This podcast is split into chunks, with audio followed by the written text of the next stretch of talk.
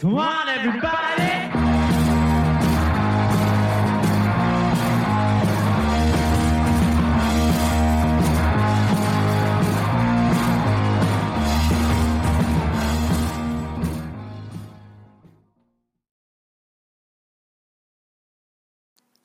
《摇滚丛林》第二十九期节目，各位听众好啊！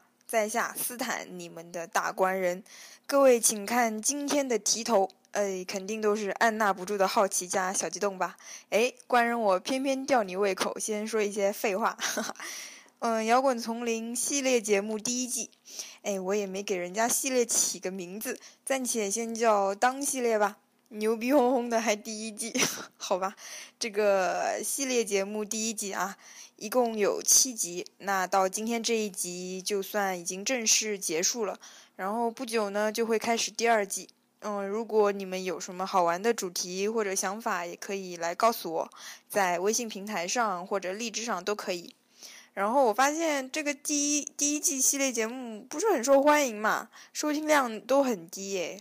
然后，呃，跟了一期《丛林酒吧》，一天的收听量就就秒杀所有系列节目。嗯，一首歌和一本书相遇，全然巧合，需要你作为连接桥梁，情感、意识、知觉就很自然，甚至更加饱满、顺畅的流通交汇起来了，就像电影需要配乐一样，但是又完全不一样，这很奇妙。当你想起书里的情节或人物，当你某时某刻又听到这首歌，浑身涌起的就是当时的状态。这个状态才是最完整、最真实、最留恋的。每一种状态的你，连接、融合，成为日后的你，成为你所读过的书，成为你所听过的歌。这一段话就是《摇滚丛林》这一系列节目的想法、初衷以及它存在的意义。哦。OK，先进一首歌，呃，你们准备进入这一期节目的状态啊。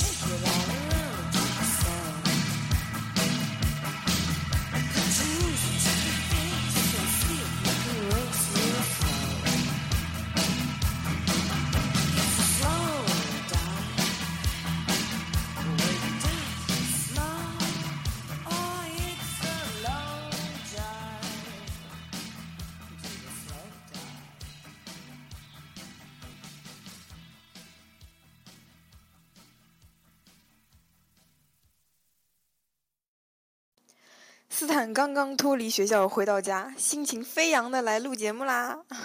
所谓节目越不红越要做第二季，通常电影电视剧的第二部都不太出色，因为一太好了，所以二超出期望值负荷。那我们摇滚丛林在一不好的基础之上再接再厉，笨鸟先飞，燕雀安知，鸿鹄之志，不拉不拉不拉，非得做一个第二季，难听也要继续难听下去，逼格不够高啊，各位。呃，上一期斯坦提到的，呃，张悦然的系列童书《礼》这个系列我我没有全部看完，呃，是很久以前零九年的吧。然后上网搜的时候发现它一共有九本，分别是孤独、嫉妒、谎言、最好的时光、暧昧、逃避、上瘾、荷尔蒙以及因爱之名。然后跟斯坦这个系列节目的主题也有重合。概括来说，前面六期可以分别形容为孤独、逃离、恐惧、旅途、自由和嫉妒。那最后一期我想了好久啊，也没有酝酿出来。当然，这个是上个月的事了。一度把主题定为回忆，想跟你们聊一聊回忆的维度这种无厘头的东西，听上去就天才在左，疯子在右的感觉，好高端。诶，但是选歌完全不知道怎么选啊。然后最近又开始找朋克来听，把以前的新手枪、女妖什么翻出来听，还有从高二一直就一直。滞留的被我搁浅的黄色小说《洛丽塔》，又又又把那个李系列的荷尔蒙看了一遍，然后就决定放心大胆的做一期情欲主题，冲一冲进来电台的清淡。所以说啊，高潮总是来的悄无声息，又气势汹汹，让人措手不及呀。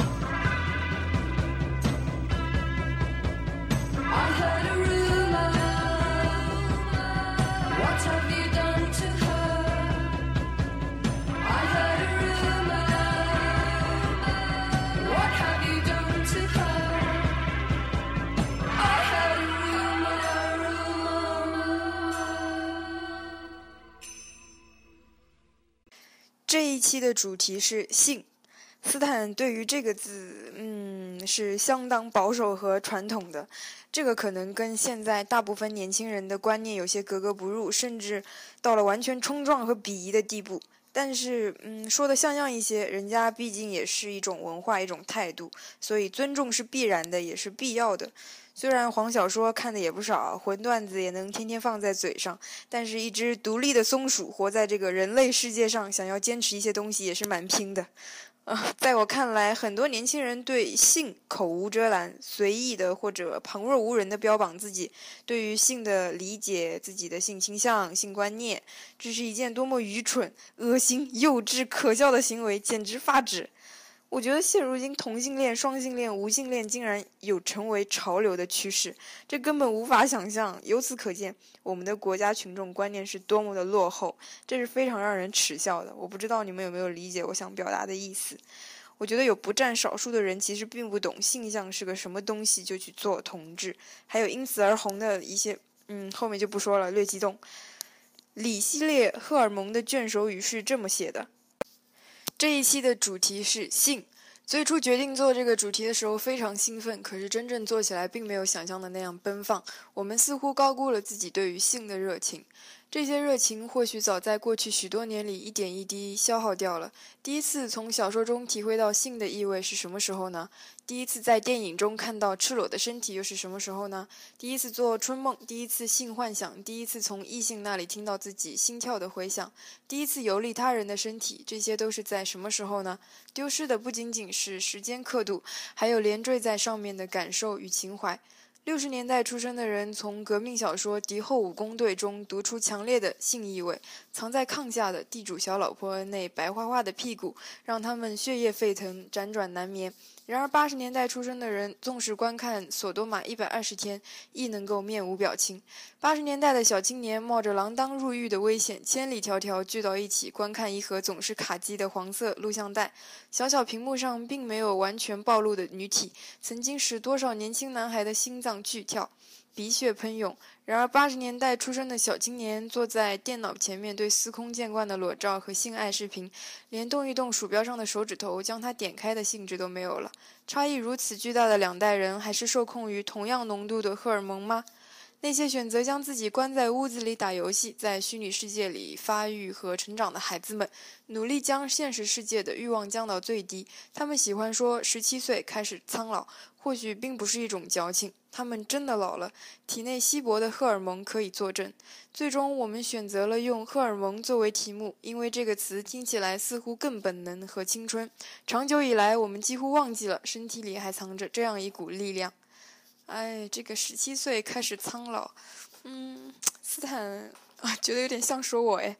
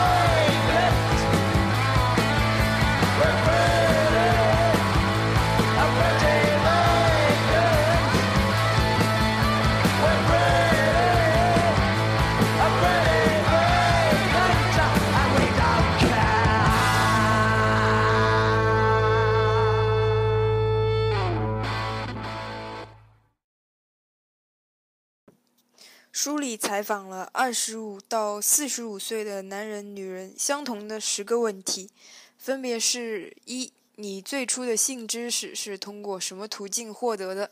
比如书籍、父母及老师等等。当时你的年龄是多大？二、最初产生性的萌动是在多大？能否想起当时的情景，说一说有关最初性萌动的体会？三、你认为在你的青春期存在严重的性压抑吗？这种压抑是否对后来有什么影响？现在的你对于性压抑的青春期是否感觉有一种遗憾，还是它也有某些美好和值得怀念的地方？四。在拥有真正的性经验之前，你对于性最主要的想象是怎样的？比如恐惧、好奇、渴望。五，在拥有真正的性经验之前，你是否与同性的朋友讨论过这件事？你是否向有性经验的长辈或者朋友询问过这件事？六，你和你的性伴侣或者其他异性有过关于性话题的深入探讨吗？你和你的性伴侣会讨论自己在性行为时候的感受吗？你会对你的性伴侣提出要求或者给啊他一些指导性的建议吗？啊，一口一个性，我真的是受不了了啊！斯坦好拼啊！七，在情感空窗期的时候，怎么解决性问题？你所能忍受的最长时间没有性生活的日子是多久？我们这期节目不会被黑吧？八存着什么呃存着什么样的性幻想？九觉得什么样的男人或女人最性感？呃，男人或女人什么部位是最性感的？嗯，你们也自己回答起来吧。斯坦一直被朋友嘲笑是性冷淡，哈哈，因为因为他们无法理解交往三个月还不习惯牵手，对接吻完全无感是一种什么心态。呃，真是一代不如一代啊！酒精老太说的对，我老了，现在社会开放了，跟不上了。斯坦觉得女生最性感的身体部位是手，指节，呃，骨头凸起来的那种清瘦但是干练的感觉。我觉得独立的女性最性感，然后男生最性感的部位就是胸毛啊，还有腿毛，还有胡子。天哪，我简直太喜欢了！虽然老是被说变态，难道没有人和我一样吗？没有人和我一样也是这么觉得的吗？嗯，至于什么样的男人最性感，我还不晓得。我还是个孩子。哦，对了，在微博上看到一个大叔和萝莉的故事，感觉内心 蠢蠢欲动啊。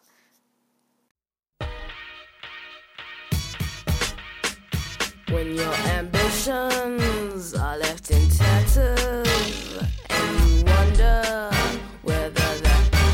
matters, don't take it all out on me. When that sound wakes you from a sweet slumber and it's a rattle and not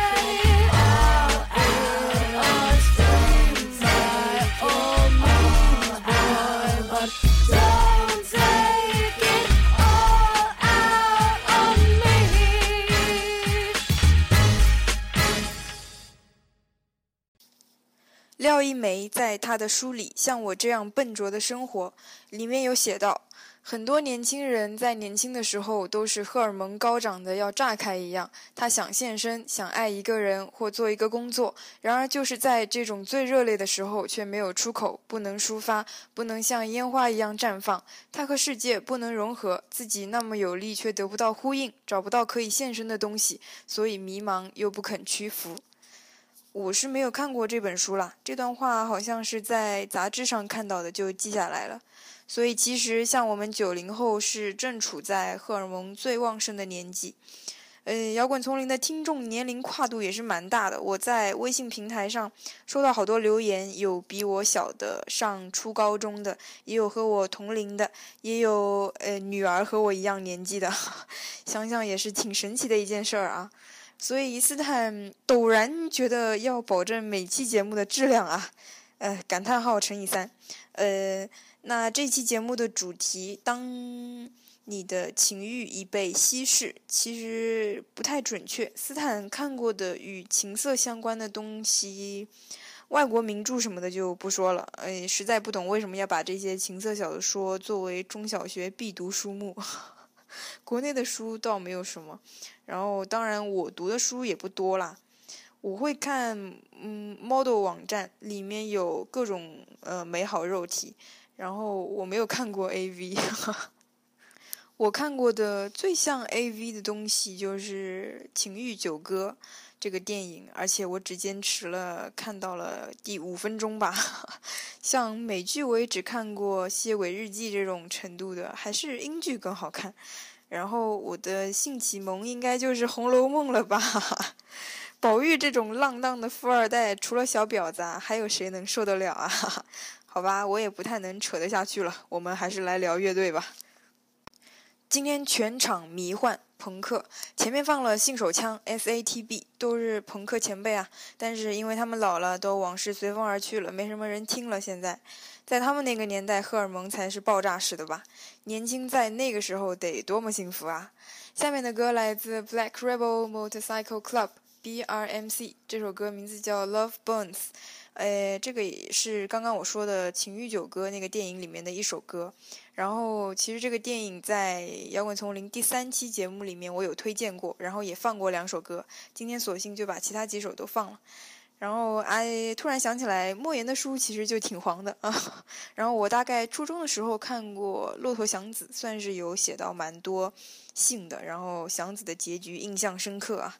在这儿，在这儿顺势想推荐一本书。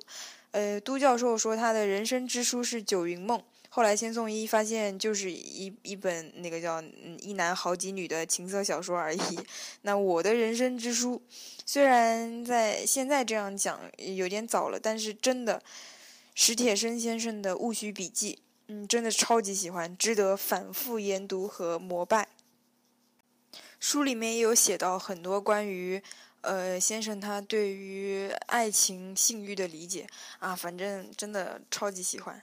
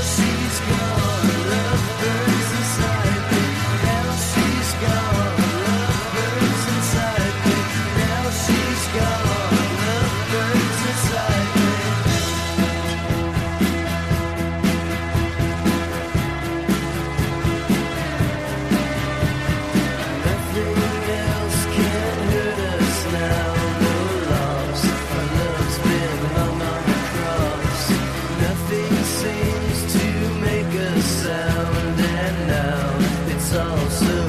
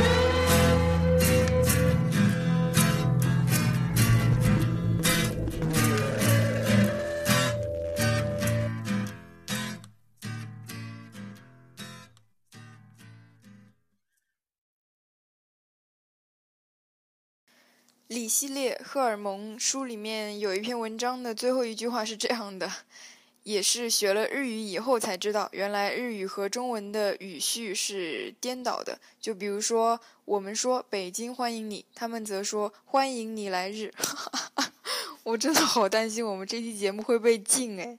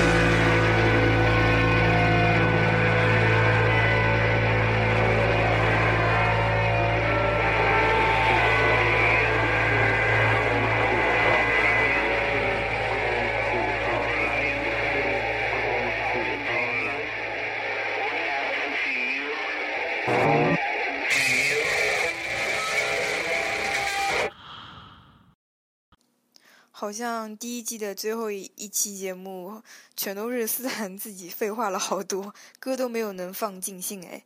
其实这期节目可以做成一期英伦是一种病哎，像 Sweet、Placebo 这些歌颂 sex 的乐队。